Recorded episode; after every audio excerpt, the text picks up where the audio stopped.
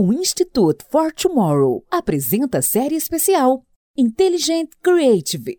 Oferecimento VidMob, o sistema operacional da criatividade inteligente, reunindo dados e criatividade em uma única plataforma.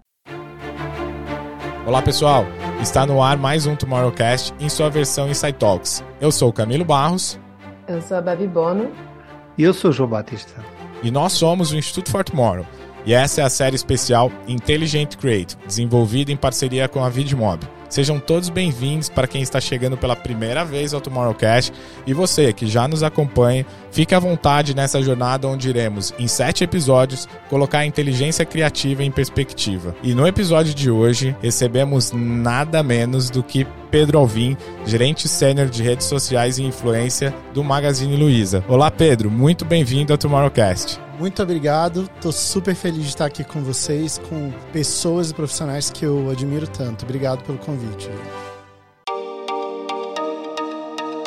Pedro, a gente aqui fala muito de, de futuro, né? E pra gente, futuro é feito de pessoas. A gente vai falar de pessoas e não pessoas hoje aqui, já vamos fazendo spoilers aqui, né? Mas antes da gente falar de projetos, falar desses futuros ali, dos planejamentos, histórias, de tudo que a gente quer trazer, de tecnologia, inovação, a gente quer entender quem tá por trás de tudo isso que a gente vai conversar, né? Então, para começar o nosso papo aqui, já é tradicional do Tomorrowcast, quem é o Pedro na fila do pão? Que é aquele Pedro que não tá no LinkedIn. Conta pra gente, então, quem é o Pedro na fila do pão?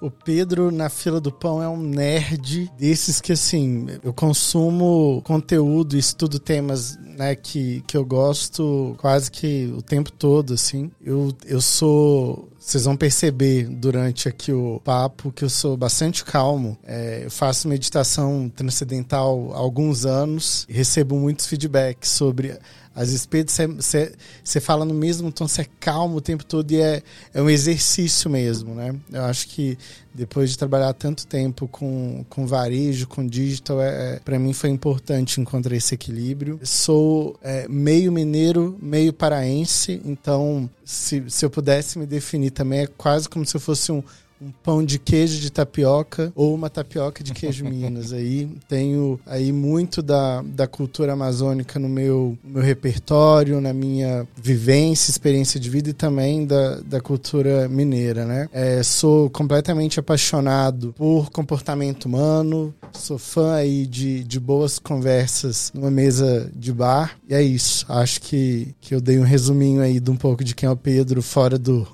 do LinkedIn. Pedro, prazerzão estar com você aqui. A gente que eu acho que já está nessa, nesse desbravar aí dessa internet. Sim, se o que? Orkut, amigo? E você? Eu acho que sim, se Orkut. Eu, eu, eu sei até que eu já vendi comunidade no Orkut, Babi, então. Pois é, então a gente, a gente já está.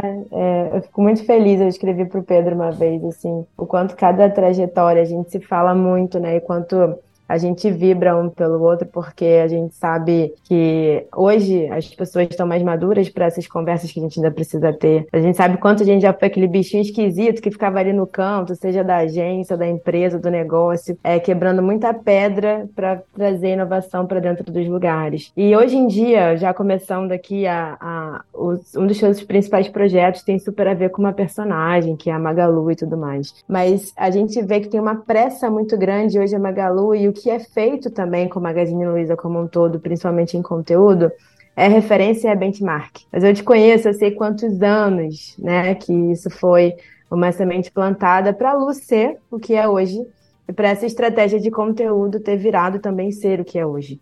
E eu acho que tem uma falsa é, ideia de que o digital se constrói muito rápido né, de que essa narrativa, de que essa autenticidade, de que essa coisa toda se constrói muito rápido e não é bem assim. Eu queria que você contasse um pouquinho é, dessa trajetória, tanto de criação da Lu. É, hoje em dia a gente está falando muito que as marcas precisam ser criadoras, a gente já participou de algumas mesas e conversas juntas, a gente tem um grupo de amigos juntos no WhatsApp que a gente está sempre discutindo coisas sobre creator economy. E eu sempre falo assim, ó, eu tenho dificuldade ainda de enxergar a marca como uma creator de fato, quando a gente está falando de aspectos institucionais. E aí aí, quando a gente vem para o campo do personagem, parece que isso fica um pouco. É um caminho mais viável. Só que essa personagem, para ela também ser o que ela é, ela precisa ser muito, muito, muito autêntica.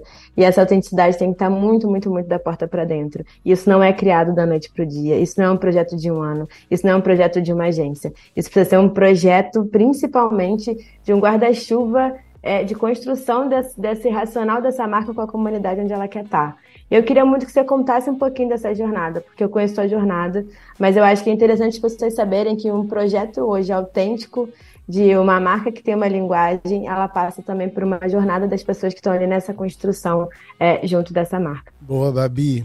Eu sei que muito do que eu vou falar aqui você já conhece, mas eu fico muito empolgado em poder compartilhar aprendizados e erros e acertos aí nessa trajetória. Eu atuo no varejo ah, no, no, Magalu especificamente já há 10 anos. Mas antes do Magalu eu, eu tive a oportunidade de atuar com varejo também. Então é, o varejo sempre me fascinou porque é muito onde está o pulso do, da economia. É, o varejo ele tem uma capacidade de realizar sonhos das pessoas, né? de, de concretizar, de, de, de facilitar o sonho das pessoas impressionante. E ele sempre move muito essa né, a comunidade de clientes em torno dele, enfim. Então fui picado pelo bichinho do varejo há muito tempo. Quando eu entrei no Magalu, é, a personagem ela já existia, ela foi criada em 2003 é, pelo Frederico Trajano, que atualmente é o CEO da companhia. Então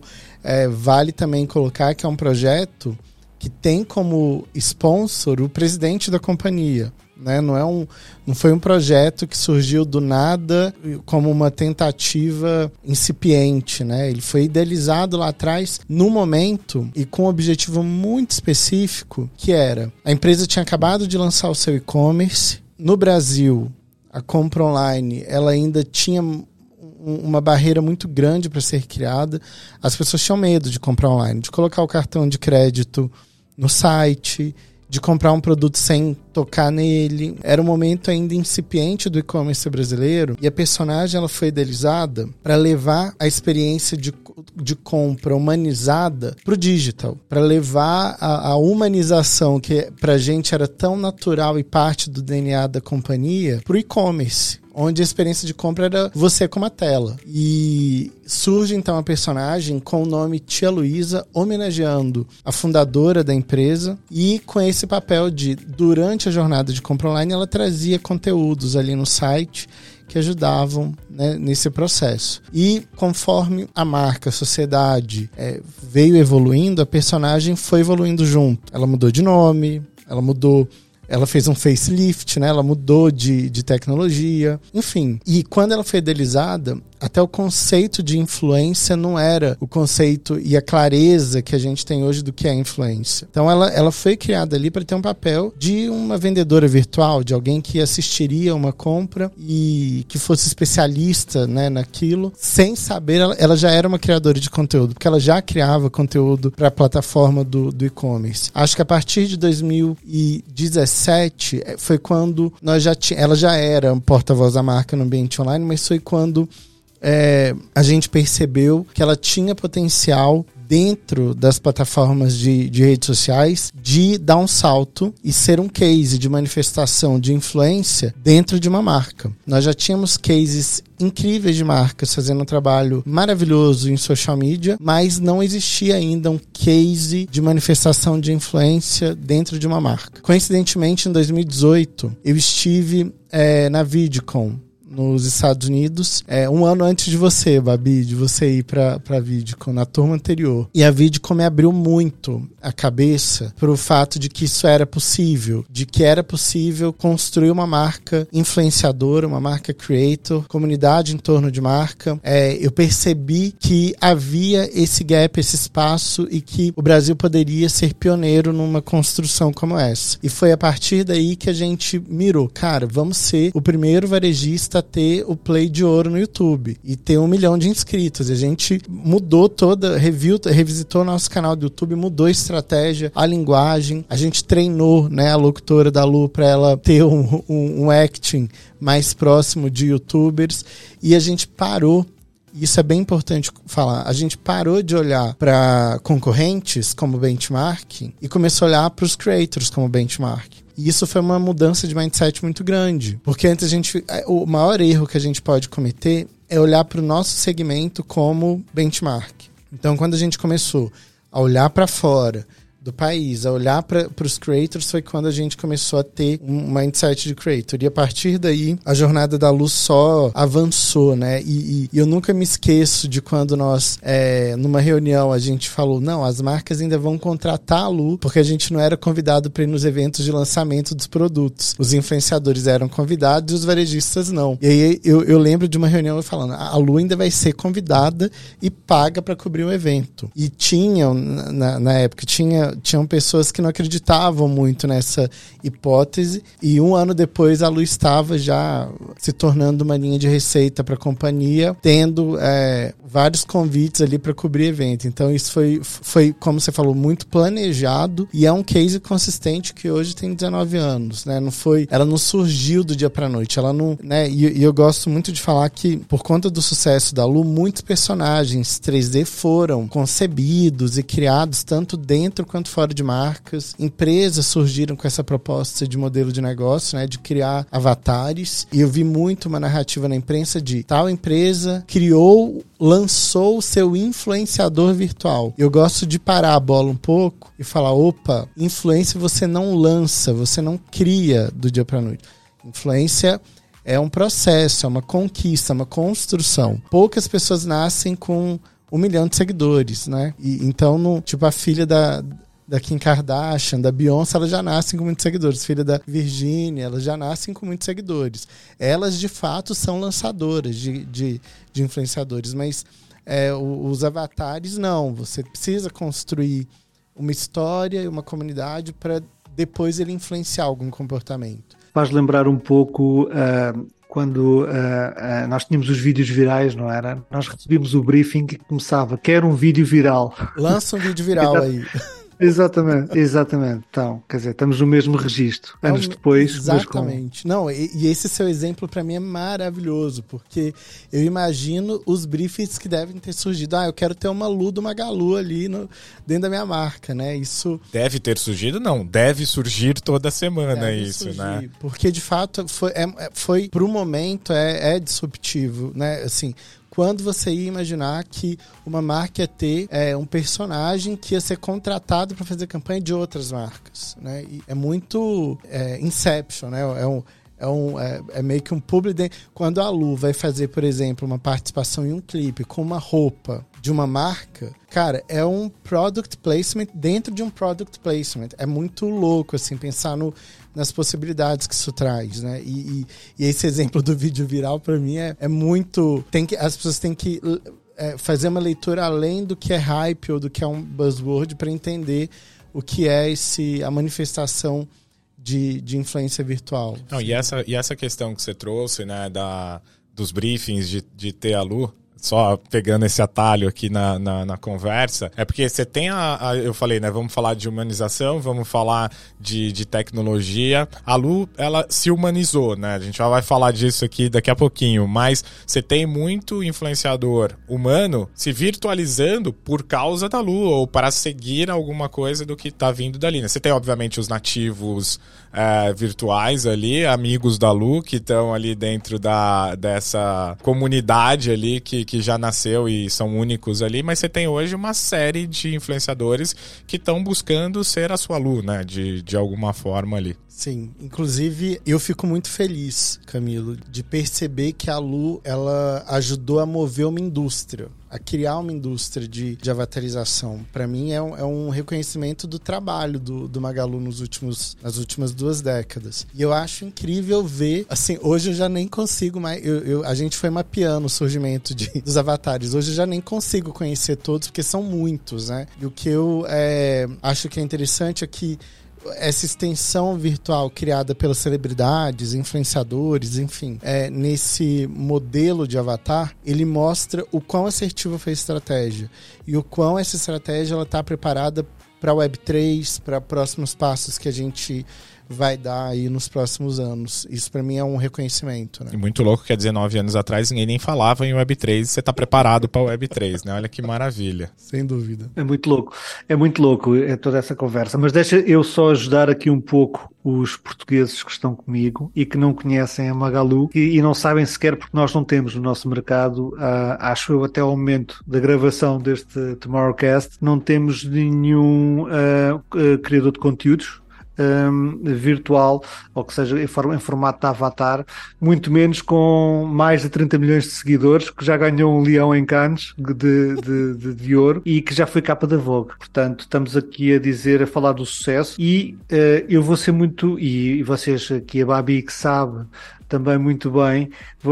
Eu vou confessar que adoro esta conversa, porque esta conversa encaixa perfeitamente naquilo que eu defendo e, e vem explicar como uma luva uh, a real diferença entre influenciador e, criador de conteúdo. É engraçado que agarramos num, num, avatar, não é? Que, ou seja, que não é um ser humano e que nos pode exatamente explicar tão bem qual é que é a diferença e porque é que as coisas funcionam, não é? Porque, quer dizer, eh, para mim, eu não tenho nada contra os influenciadores, eh, isto que fique bem claro, mas eu relaciono-me como um influenciador da mesma forma me relaciono com um outdoor na Avenida Paulista ou na Segunda Circular aqui em Lisboa, quer dizer, eu passo por ele, vejo a mensagem, mas não tenho vontade nenhuma de relacionar. É só isso. Enquanto com um, um, um, um criador de conteúdos de, é tudo isso, é uma relação. Uhum. E temos aqui o exemplo prático disso, não é? Que não tem que ser uma pessoa a fazer product placement e nem tem que ser uma pessoa uh, extremamente criativa a fazer coisas estapafúrdias ou sexualizadas para no fundo ter alcance e, e ter um analítico de aqui, aqui de, de, de resultados, não é? E, de, e por aí fora. Mas eu acho que a grande pergunta é como é que se começa. A, a Babi já, já fez aqui um bocadinho esse, essa abertura, mas eu acho que a grande pergunta para quem nos está a ouvir e também quem trabalha com estas marcas todos os dias é porque, quer dizer, no fundo nós temos um copo vazio que nem sequer marca tem e de repente temos que pôr uma série de sentimentos lá dentro e dizer agora vai em frente bota isto no ar e põe, põe isto para toda a gente e esta pessoa tem esta voz, tem este sentimento, tem esta cor do cabelo, tem esta cor de pele e, e como, é que, e como é que se chega aqui? Nossa, boa. Primeiro eu quero falar que assim, Portugal pode não ter hoje um avatar dentro de uma marca, mas um dos grandes cases é, de avatares que, que se destacam hoje nesse ecossistema, ele é foi criado, é um, é um case brasileiro, mas o, o criador está morando em Portugal. Então, eu acho que Portugal ele, ele tem se tornado um, um polo de, de inovação, é, sem sombra de dúvidas, acho que não só na Europa, mas no, no Ocidente. E Pedro, sem saber agora, ele deu um spoiler de um dos nossos primeiros conteúdos de 2023. Opa, não sabia. Eu já tô, já tô deixando aí um, um, um spoiler. É, e, e outro, outro ponto interessante para destacar no mercado português é que há um ceticismo e um pragmatismo cultural de português, o que é importante entender quando a gente fala de, de, de, criação de conteúdo, de comunidades, e que eu acho que dificilmente uma estratégia é, como a Lu do Magalu, ela seria bem sucedida em Portugal, justamente por esse ceticismo, né? Assim, é, o quanto um adulto se envolveria, eh, teria empatia, seja ela cognitiva ou emocional, por um personagem que claramente é manipulado por uma marca. Já o brasileiro tem um senso de humor diferente, ele tem um comportamento, ele lida diferente com isso. E, e por isso que o case funcionou tão bem no Brasil. Porque as pessoas querem não só entrar na conversa com o personagem, mas querem intervir na história dela, querem participar da história que ela está contando. Então é importante a gente destacar também que antes de qualquer estratégia, você tem que conhecer a cultura da comunidade que você vai atuar, né? E, e, e para mim, o seu exemplo aí do influenciador e do outdoor é, é, um ótimo exemplo de como há uma diferença mesmo cultural e, e por conhecer muito os alguns creators e influenciadores lusitanos, eu, eu tenho essa percepção. Eu acompanho alguns. Tem um creator que eu posso mencionar aqui. Pode, lógico. Tem um creator que é o Nuno Santos, que, que quando eu estive aí em Lisboa, eu pude conhecer o trabalho dele e que ele, ele é um exemplo de, de, de vida. Né? Ele teve uma das pernas amputadas e ele mostra o quanto a força de vontade, o amor pela vida e o amor por si mesmo são importantes para você seguir em frente, né? E ele é um, para mim é um super case assim de lifestyle, de moda masculina, de autoconhecimento, assim, vale a pena acompanhar, assim. E ele é um cara que, se ele me falar ali no, no nos stories dele, cara, compra esse suplemento ou compra esse livro, ele vai me influenciar, porque eu me conecto com o conteúdo dele, apesar de estarmos em regiões diferentes. Então, eu quero só destacar essa, essa questão. E aí, você traz essa provocação do qual que é a diferença do criador de conteúdo e do influenciador e o que, que a Lu pode ensinar pra gente com isso. E para mim, fica claro que a influência, ela nada mais é do que uma consequência. Ponto. Ela é uma consequência. O conteúdo não. O conteúdo é estratégia, o conteúdo é pragmático, é tangível, você entende um, um, um propósito para construir um conteúdo em cima dele, né? E isso, esse conteúdo ele pode ou não ter potencial de atingir né, as pessoas e, e e, enfim, e pode ou não influenciar, ele pode ou não, como consequência, é, causar alguma, algum tipo de ação nas pessoas. E foi muito difícil pra gente conseguir fazer com que a Lu fosse reconhecida como criadora de conteúdo, porque as plataformas de redes sociais, elas enxergam a gente como um saco de dinheiro, né? Que, que vai um, um anunciante que vai investir em mídia na plataforma. Né? Foi, eles não tratam a gente no mesmo, na mesma vertical que eles tratam os criadores de conteúdo. Então foi muito difícil eles, eles entenderem isso. Agora, hoje as plataformas já entendem que, além da gente ser criador de conteúdo, a gente tem potencial de investir em mídia. Então, é, foi uma mudança de mindset até para eles, né? Entenderem, opa, pera, não, é uma marca, precisa ter conversão em venda, mas também queria conteúdo, também queria comunidade. Então acho que foi desafiador até para eles conseguirem explicar o que estava acontecendo aqui no, no Brasil com a marca especificamente. Eu sinto que a gente passa por isso nessa, nessa reorganização das estruturas de comunicação, assim, tanto para quem está dentro das empresas, quem está na agência, quem é veículo ou plataforma, porque realmente a gente está vivendo um jeito novo de gerar conversa. Isso é muito além do que uma sei lá, mídia ou publicidade pode fazer. A gente está falando de desenvolver uma relação verdadeira com as pessoas e de um relacionamento verdadeiro com as pessoas, ao mesmo tempo que você é uma marca. E aí eu fico sempre pensando como é que a gente pode fazer, né, para conseguir ir aos pouquinhos educando o mercado sobre todos esses guarda-chuvas e até as estruturas internas também, porque às vezes tem muitas marcas que querem uma inovação que venha, sei lá, da sua agência, etc. Mas aí você vai ver o marketing tá estruturado, né, de um jeito super é, mais old school e aí quando você traz essa inovação, você não consegue segurar. Então, eu vejo muita gente também partindo para novas estruturas dentro é, de casa. Eu já trabalhei com, com modelos híbridos, Pedro sabe disso. Como que a gente vai fazendo para conseguir ir pautando essas conversas, né? Eu falo muito assim, é, quando vocês falaram dos personagens, foi muito legal que eu lembrei é, de personagens, por exemplo, a gente falou de Orkut no começo da conversa, personagens que a gente criava no Orkut para trabalhar o que a gente chamava de RP digital. Eu lembro que a gente já fiz o, o Gui, que era um personagem do Sport TV, que, que era um blogueiro, que conversava com as pessoas. Gui foi convidado até para churrasco. Skull Sensation, tinha um colega meu da mesma equipe que fez aquela corrente de trocar a blusa do avatar para branco e todo mundo trocando a blusa. E a foto da personagem era de uma colega nossa que sentava do lado. Os personagens estão aí para criar essa relação. E a forma de fazer esse piar, essa conversa, é, essa construção de comunidade, ela não é, é uma narrativa que passa pela publicidade, mas ela passa pelo conteúdo. E aí, às vezes, eu sinto que ainda é uma conversa difícil de ter, e a gente aqui gosta de umas conversas difíceis às vezes, porque quando a gente está falando da, do, do, conteúdo, a gente está falando do. Não é do share of mind, de quantas vezes eu vou ter que estar na nossa cabeça. A gente está falando do share of heart, é como eu vou me conectar com o seu coração. É como a gente vai se conectar empaticamente. E aí, acho que a gente olhar para os personagens, eles são uma forma de trazer esse lugar da humanidade. Da humanidade, talvez. Eu não digo das marcas, mas das pessoas que estão nas marcas levantando questões que são impor importantes para as comunidades aonde essas marcas querem é, transitar. E aí, Pedro, como que é essa estrutura interna da tua comunicação para dar conta da estratégia da Lu? Né? Eu acompanho de perto e vi é, o tempo todo vocês estão muito no timing da conversa certa. Né? Teve gol da Copa, teve Richarlison. Te... Vocês vão lá e vocês estão no timing do negócio, colocando na hora ali o conteúdo, falando: Ó, oh, esse aqui eu lancei primeiro e tal.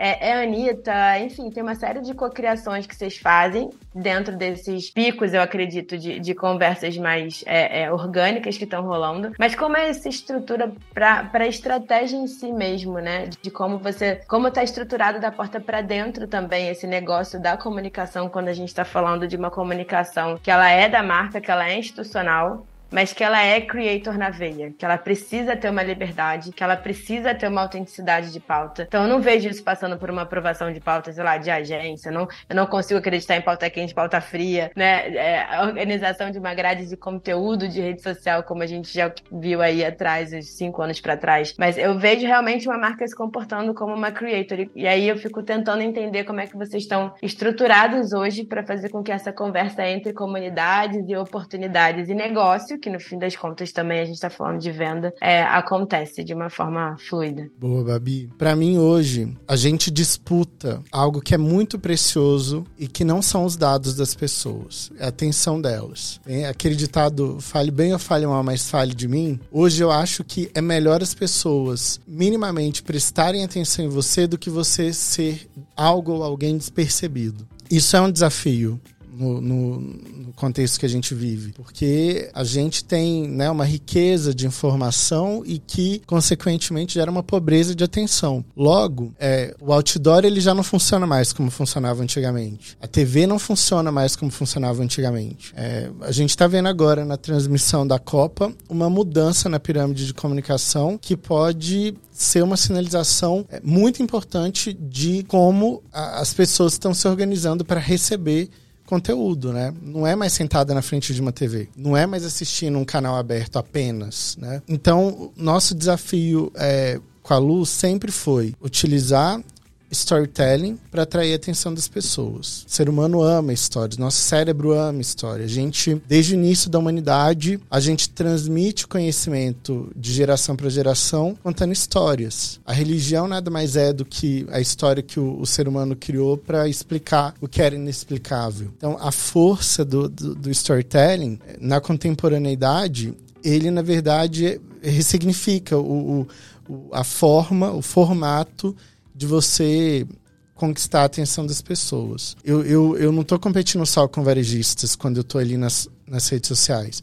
Estou competindo com plataformas de entretenimento, com outros segmentos, com criadores de conteúdo, porque todos ali precisam capturar a atenção das pessoas. Posto isso, a gente vivenciou esse ano um cenário atípico, onde a gente teve ao mesmo tempo Copa, Black Friday, Natal chegando aí e eleição acontecendo no Brasil e no meio disso tudo a farofa da DK. Então, então a gente teve que lidar com macro temas simultâneos que eu, eu, eu nunca vivenciei isso na minha carreira, assim. Para dar conta de acompanhar tudo isso, a gente teve que fazer escolhas, né? De, onde a gente vai apostar e, e a gente tem o um monitoramento ativo, acompanhamento do que está acontecendo, engajando dentro ali de um ecossistema que a gente pré-define.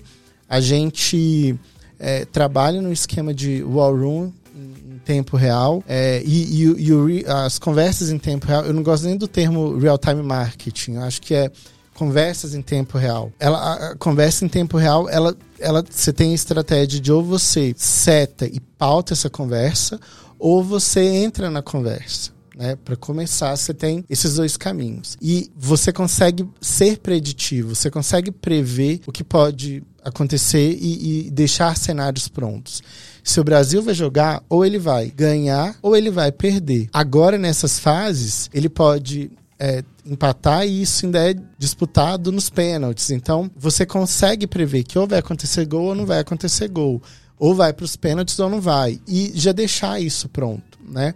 Ao mesmo tempo em que você cons consegue mapear os temas que estão crescendo sobre aquele assunto e já ter velocidade para criar. Aí você me pergunta, Pedro, você aprova tudo que sai da Lu? Não. Eu prefiro formar um time competente e capaz de tomar decisões com autonomia e com velocidade do que eu ter que aprovar tudo. Eu atuo hoje muito mais numa discussão estratégica e o time tem autonomia para executar aquilo ali. Ou seja, uh, você deixa os criadores de conteúdo terem espaço para criar sem que ter barreiras, porque existe muito esse condicionamento, não é? A agência inteligência passa o briefing para os criadores de conteúdo e depois de repente o criador de conteúdo vê-se limitado e não consegue ter a confiança de, de, de criar aqui, de fazer aquilo que melhor sabe fazer e depois perde-se uma coisa que é uma, uma frase que ainda não foi dita aqui hoje, ou se foi dita passou despercebida, que é a autenticidade. Autenticidade, a Babi mencionou no início.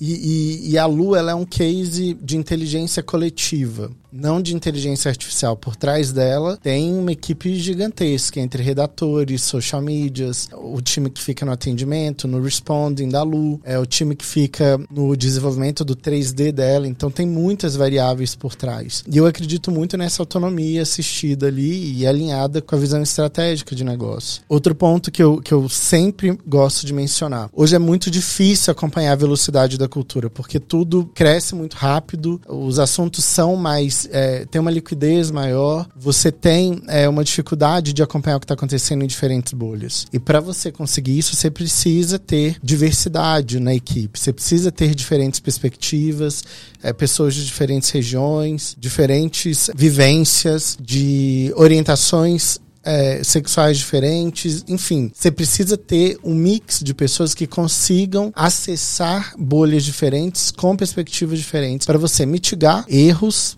né, obviamente, e conseguir entender a velocidade da cultura, dos movimentos socioculturais que estão rolando. Então, é, é, é, mais complexo do que apenas uma estrutura de headcount. Né? São, são criadores de conteúdo, são geradores de insights, são pessoas, designers, são pessoas que estão no, no, nas respostas ali em tempo real para poder gerar essas conversas e com foco em engajar a comunidade, né? sem dúvida.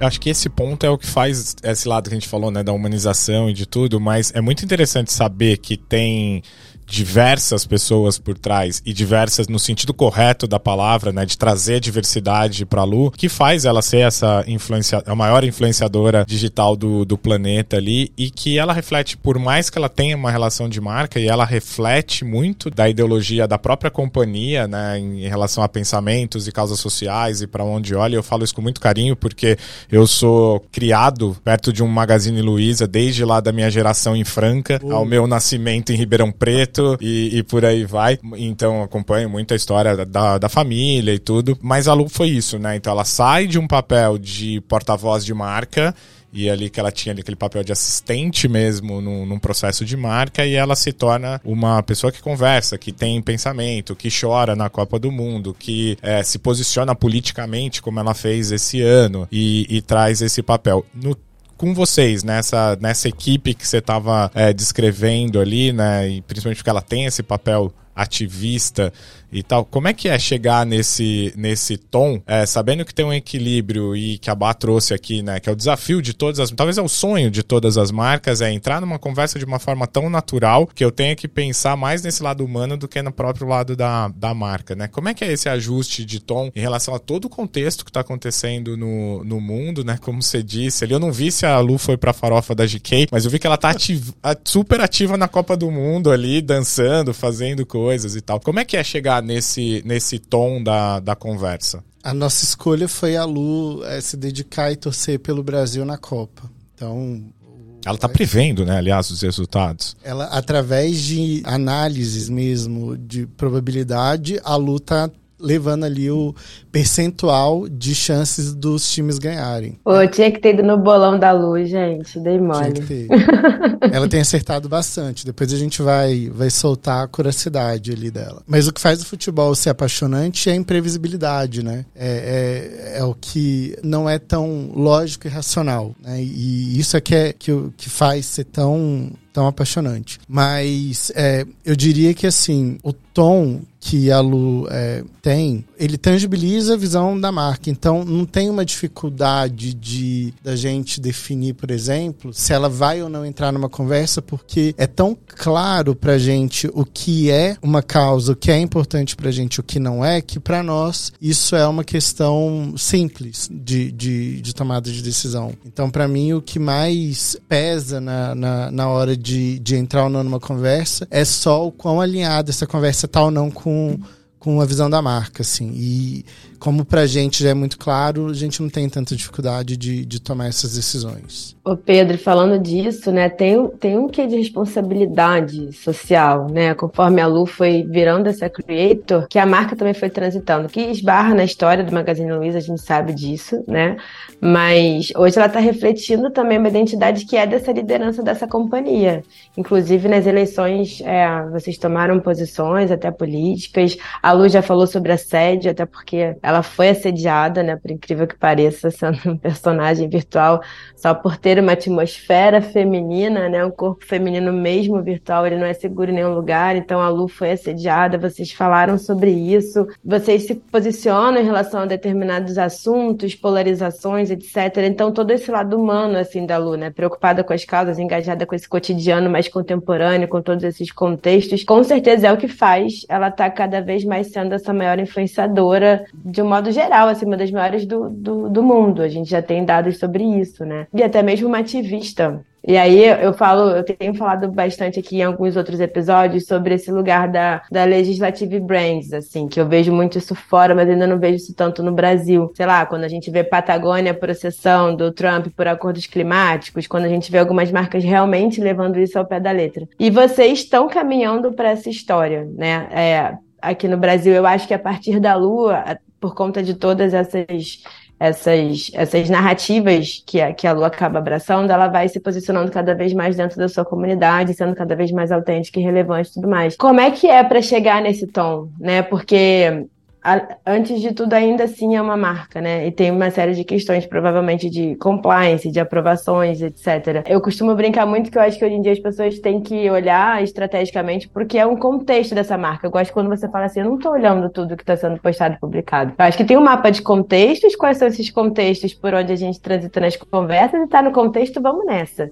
Então, como é que é essa estratégia, assim, para chegar nesse tom da porta para dentro, sabe? Existe um alinhamento muito grande, Babi, entre o, o, time de redes sociais e o time de reputação e sustentabilidade. Então, quando a Lu vai se posicionar sobre um determinado tema, seja combate à violência contra a mulher, o assédio ou a causa antirracista, há antes um alinhamento é, com os times de, de, de reputação e sustentabilidade que co-criam e constroem com a gente como a Lu vai, vai traduzir a visão da marca nesse posicionamento. O que é interessante, né? Pensar que ela tá ali representando uma marca que tem as suas políticas de brand safety, mas ela, ela não deixa de, de, de emitir a sua opinião sobre o que está acontecendo na sociedade.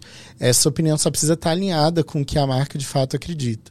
E uma preocupação grande que nós temos é a gente só se só leva a público quando internamente nós já, já temos é, um, um, lastro, né, uma, uma construção consolidada sobre uma pauta. A gente só foi colocar a Lu para falar de, de combate à violência contra a mulher depois que nós já tínhamos implementado um disco denúncia interno sobre o tema, né, sobre a, a, a violência contra a mulher. Nós só fomos é, assumir publicamente é, e, e, divulgar publicamente o nosso compromisso com a causa antirracista quando, depois que a gente mapeou que nós não tínhamos lideranças negras no alto escalão e que nós desenvolvemos um programa de formação de lideranças, que é o programa de trainees, exclusivo para pessoas é, negras, né, jovens talentos pretos e pardos. Tudo isso é muito alinhado e, e, e, faz parte da construção de quem é a personagem e de quem é a marca. E a, a Lu ela tem 99% de brand link, de associação com a marca. Só dela estar ali, a pessoa já entende que é o Magazine Luiza, que é o Magalu. Então, quando é a Lu falando alguma coisa, a pessoa entende que é a marca falando. Então a gente tem uma construção muito sólida nesse sentido também. Depois de tantos anos, né, é, construindo, a gente tem isso muito claro. É, e um outro ponto que você trouxe é estamos sim vivendo a cultura do cancelamento. Há um medo da, é, das marcas se posicionarem sobre as questões e ter um, uma chuva de hate, uma chuva de comentários negativos. Só que eu, eu sempre trouxe internamente a discussão de que você precisa sair do muro para gerar algum tipo de passionalidade. Quando a Pixar constrói um personagem, os personagens têm defeitos, eles, eles são colocados em obstáculos, o que torna a narrativa interessante é justamente o paradoxo entre o que ele sonha, o que ele deseja, o obstáculo que ele tem, os defeitos e qualidades dele, né? Não sei se vocês já repararam, mas em todos os roteiros da Pixar, começa com uma tragédia, morre a mãe do personagem, o personagem é jogado fora, é esquecido, para você criar empatia com ele, para depois ele ser um, herói, ele se sobressair na narrativa. Então, é, não tem problema o personagem demonstrar vulnerabilidade. E o que eu falo é que quem não tem hater também não tem lover, né? E agora eu tenho sensibilizado o, o mercado de que chegou a hora da gente escolher os nossos haters. Porque a gente não vai conseguir agradar todo mundo, impossível. Então a gente chegou o momento tão temido que é é melhor você escolher os seus haters do que os haters escolherem você. Então escolha as causas, né? Seja seja coerente, consistente é, no, no, no, que você é, constrói como narrativa de marca e, e, e, escolha quem são os haters que você vai precisar lidar e seja coeso, seja consistente e coerente. Acho que isso que fez com que a Lu é, fosse reconhecida em tantos prêmios né, nacionais e internacionais, que fez o case ter a, a potência que ele tem, ela ter tido coragem de de sair de cima do muro. Deixa eu só ir um pouquinho além da Lu, até porque trazer um pouco da, da tua estratégia mesmo dentro de, do ecossistema Magalu ali, porque hora que a gente fala de ser uma plataforma de conteúdo e não ser uma influenciadora, e, e a gente está aqui falando da Lu, isso se estende muito para a estrutura de vocês, né? Não é só a Lu. Vocês têm adquirido ali plataformas de conteúdo, Jovem Nerd, tudo que, que tem.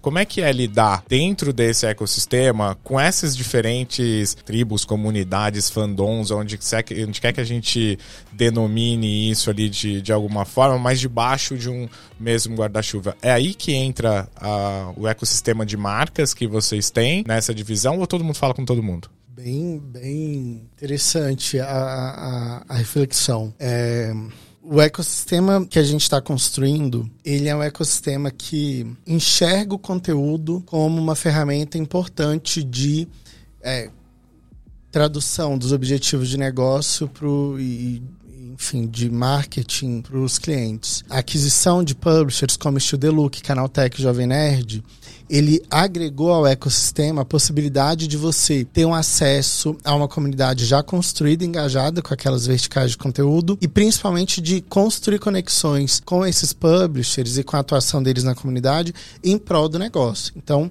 é, eles têm autonomia editorial, não há interferência nenhuma da, né, da empresa na autonomia editorial dos, dos publishers, dos criadores de conteúdo. E o que a gente entende é que todos podem conversar entre si.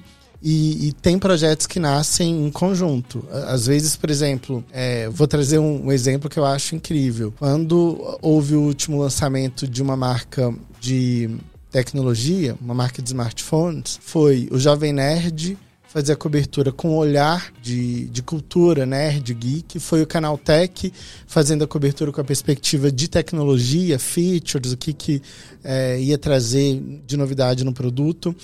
Foi o Still the Look trazendo a perspectiva de é, um aparelho de smartphone como estilo de vida, como estilo no universo fashion, por exemplo. E a Lu foi com a perspectiva de como esse aparelho pode ser útil para sua vida, né? Como uma perspectiva de, de utilidade mesmo como consumidor, como usuário. E, e o que é, foi mais encantador é que a gente conseguia construir narrativas entre os publishers e a Lu.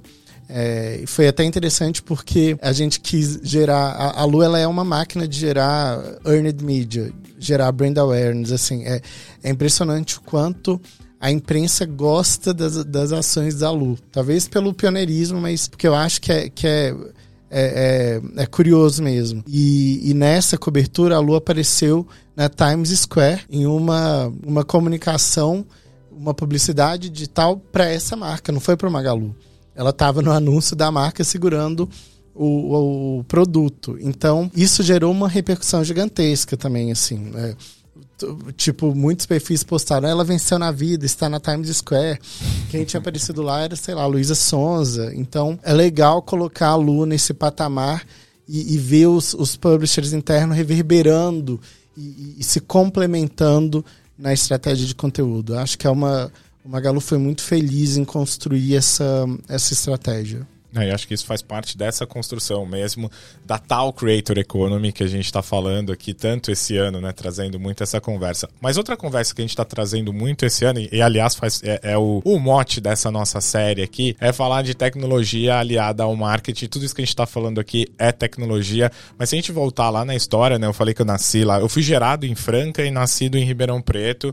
Então eu acompanhei ali exatamente o momento que você colocou ali da mudança da loja física em indo para o universo digital do, do, Federico, trazendo muito isso, né? Os totemzinhos na loja que você chegava, comprava é, online dentro da loja e você tinha experiência física ali do, do, do produto. Então, uh, tá, na, tá na, no DNA da companhia a questão da tecnologia. A gente chega à Lu, a maior influencer digital virtual, com muita tecnologia por trás, né? Ajudando aí na, nas previsões da Copa, muito do, do que você tem ali de estrutura de BI para poder trazer todo esse contexto da, da Lu. O que mais que vocês têm olhado em relação a ferramentas que têm empoderado esse processo de, de marketing e a importância disso nessa transformação? O marketing se trouxe a questão que não eram dados, né? E sim da, da relação ali da, da empatia. É, a gente chama dados aqui de intimidade.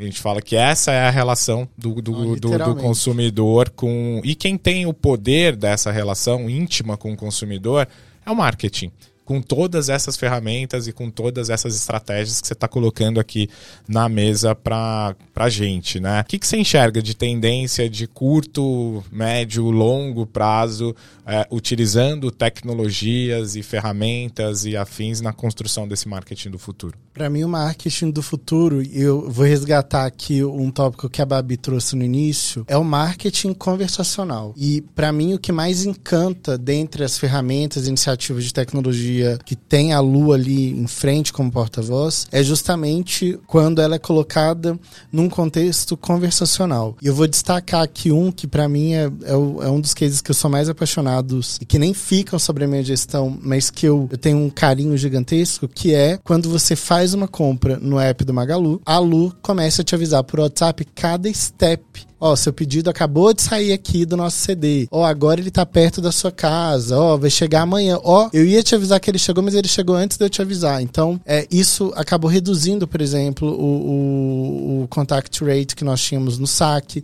de pessoas falando, ah, meu produto vai chegar quando, etc.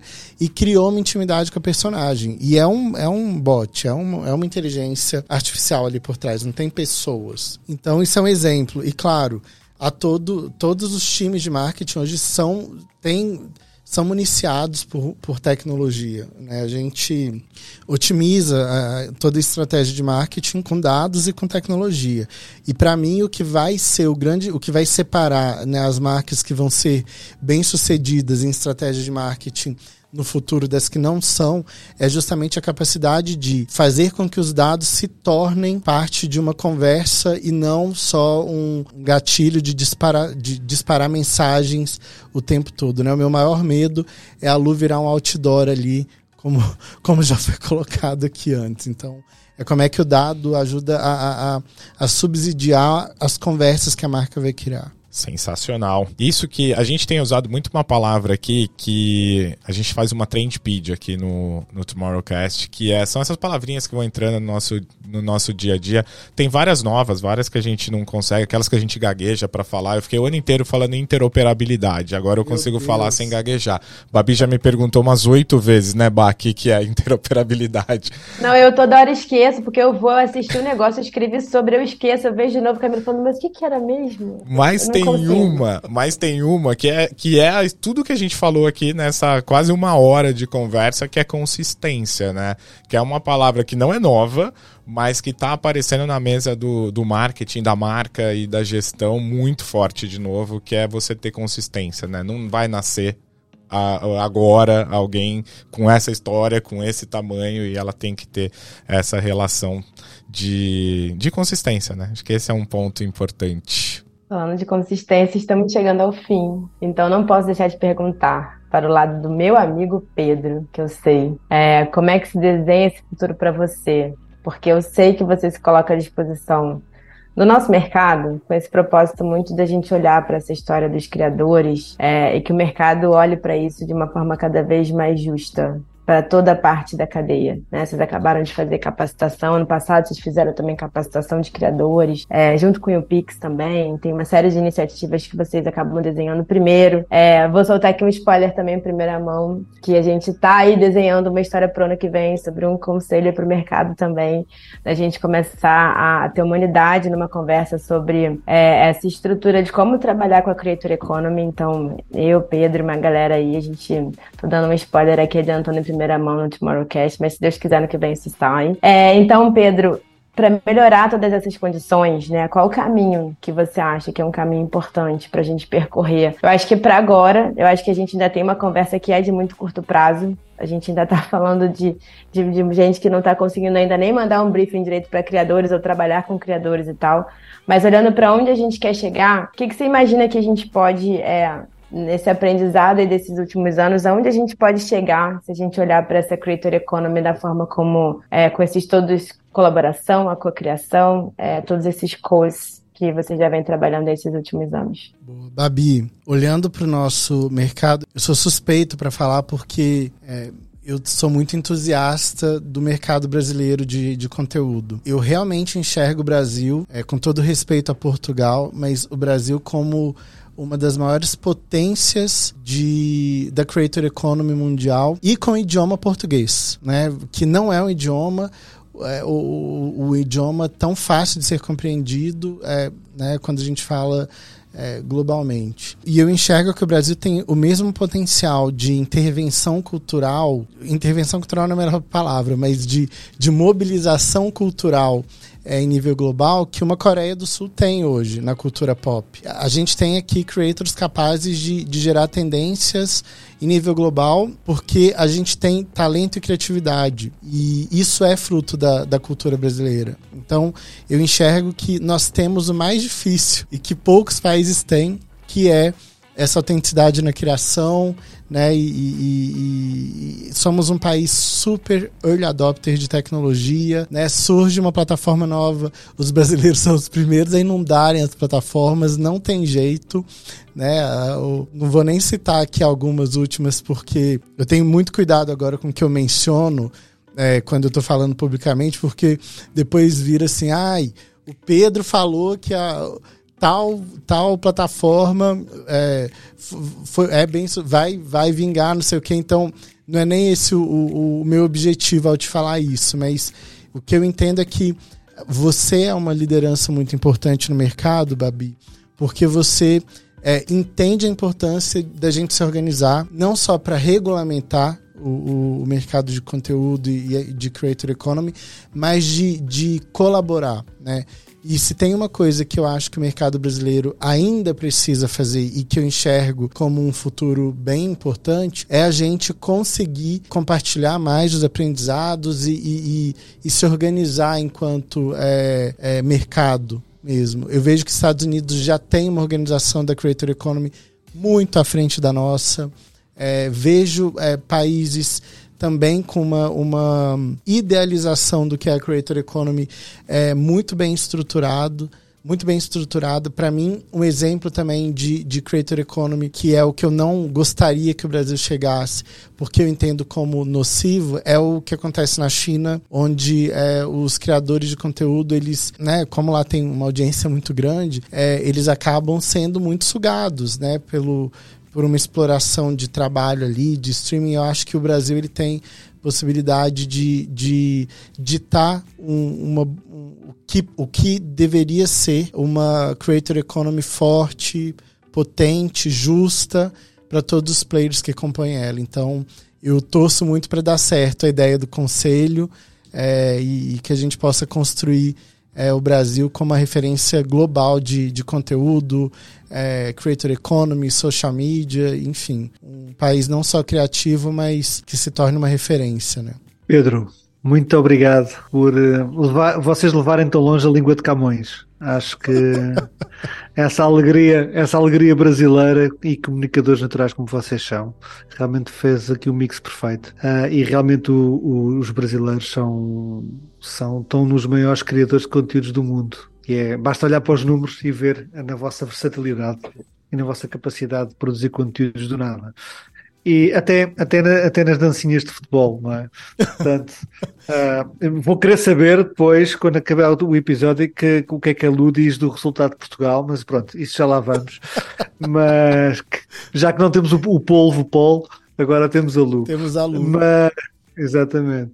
Mas foi uma aula. Esta, eu adorei esta conversa, até porque é um tema que me, que me apaixona por, por, tudo, por estar a acontecer e por ser uh, o futuro e estarmos a ver as coisas a acontecer. E falámos aqui de coisas tão importantes como Share of Heart, a força do storytelling a ressignificar a força do, de, daquilo que nós estamos a dizer e daquilo que nós estamos a publicar, os tempos de, de riqueza, de atenção, com a pobreza do conteúdo, conversas em tempo real em vez de real-time marketing, falámos de publicidade versus autenticidade, de insistência versus consistência.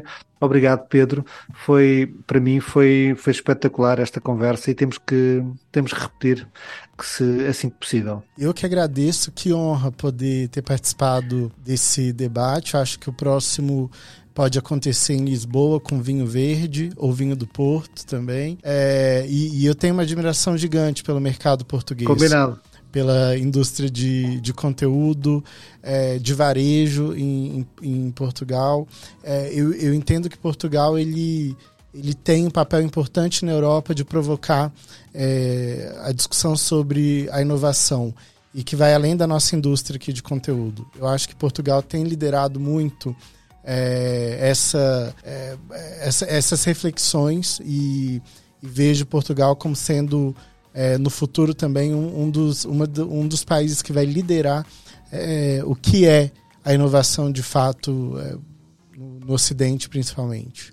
Esse foi o sexto episódio da segunda temporada da série especial Intelligent Create, desenvolvida em parceria com a Vidmob. Continue nos acompanhando nos principais agregadores de áudio e nas redes sociais do Instituto for Tomorrow. A gente vai chegando aqui também no finalzinho de ano, finalzinho desta série. A gente já vai estar naquela hora de fazer wrap-ups. Então, o próximo episódio é exatamente o wrap-up dessa série Intelligent Creative, onde a gente vai sumarizar todas essas seis conversas com pessoas tão importantes como Pedro, que estão aí a desenhar esse futuro do marketing que a gente tanto tem conversado aqui. Obrigado, Pedro. Obrigado a todos que estiveram com a gente. Eu que agradeço, gente. Obrigado aí a quem prestigiou e nos escutou. Espero que tenha contribuído aí para a reflexão de todos. Obrigadão.